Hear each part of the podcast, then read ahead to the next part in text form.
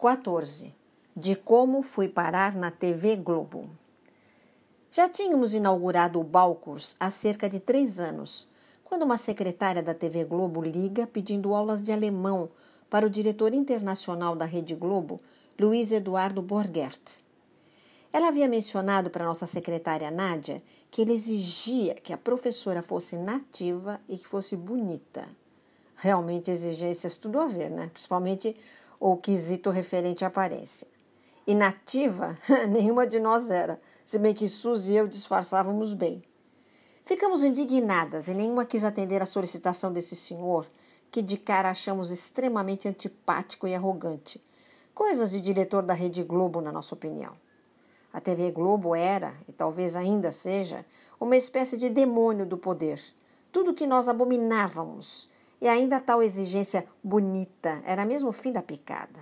Machismo da pior espécie. E isso, caindo num antro feminista como o nosso, era dinamite pura. Bem, nós não podíamos nos dar ao luxo de recusar o serviço, afinal estávamos começando nossa empresa. O jeito foi tirar na porrinha quem seria infeliz que teria que assumir tal serviço objeto. E é claro que a sortuda fui eu, um azar do cacete mesmo. Danada da vida, lá fui eu, rumo ao décimo andar da TV Globo, na rua Lopes Quintas, pertinho do Balcos. Para me sentir minimamente vingativa, coloquei uma roupa bem riponga, eu era mesmo meio hippie nessa época, e uma boina estilo Che Guevara. Os porteiros da TV Globo me olharam bem espantados quando me viram pedir para ir ao décimo andar encontrar o Dr. Luiz Eduardo Borgert. Talvez estivessem receosos de que eu levava uma bomba na mochila, mas isso é bobagem. Naquele tempo ninguém pensaria num atentado suicida. Bom, peguei o elevador, entrei na antessala, onde Jussara, a secretária do Dr. Borghetti, me recebeu muito simpaticamente e me pediu um minutinho para esperar. O tal minutinho levou quase meia hora. Eu quase me arrependi de não haver levado mesmo debaixo do braço um explosivo qualquer. A aula era para acontecer às 21 horas, horário indecente para aula particular de alemão. Mais uma das indecências depois do nativa e bonita. Tudo de ruim. Eis que sou convidada a entrar no recinto de Sua Majestade e.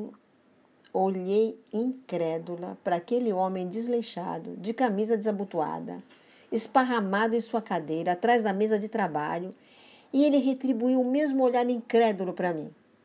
Depois de alguns segundos de absoluto choque de impressões, ambos caímos na gargalhada. Também isso inexplicável. Houve uma empatia imediata entre nós dois. Essa empatia se transformaria ao longo dos anos em uma profunda amizade. E hoje posso dizer que o Lulu, como todos o chamávamos, foi durante anos meu melhor amigo. Ele era. Infelizmente nos deixou faz alguns anos, uma pessoa extremamente debochada, inteligente, sagaz mesmo, muitas vezes arrogante e de direita total. Tudo para não ser meu amigo, mas era uma maravilha de pessoa. Alguma explicação? Nenhuma, a não ser o amor. Lulu passou anos sendo meu aluno. Foi um dos meus grandes fracassos como professora. Aprendeu quase zero de alemão, ou melhor, ele já sabia um pouquinho e não aprendeu mais nada além do que sabia comigo. Isso porque ele era arrogante demais para se colocar no lugar do aluno. E também porque, no fundo, ele não queria aprender nada.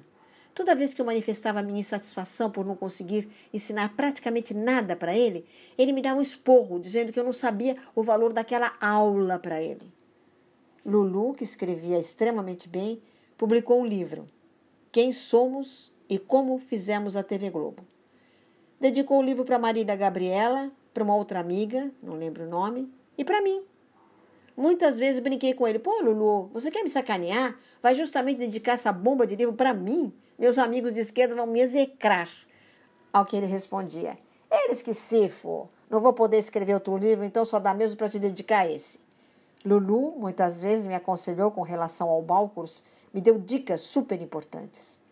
Com ele, aprendi a pensar e a saber que a gente nunca deve temer um inimigo inteligente pois esse nos impulsiona a crescer. Mas um inimigo medíocre pode nos derrotar, pois a gente não consegue conceber a mediocridade. A gente não acredita nela e não funciona na sua medida. Isso nos derruba. Verdade total. Saudade do Lulu.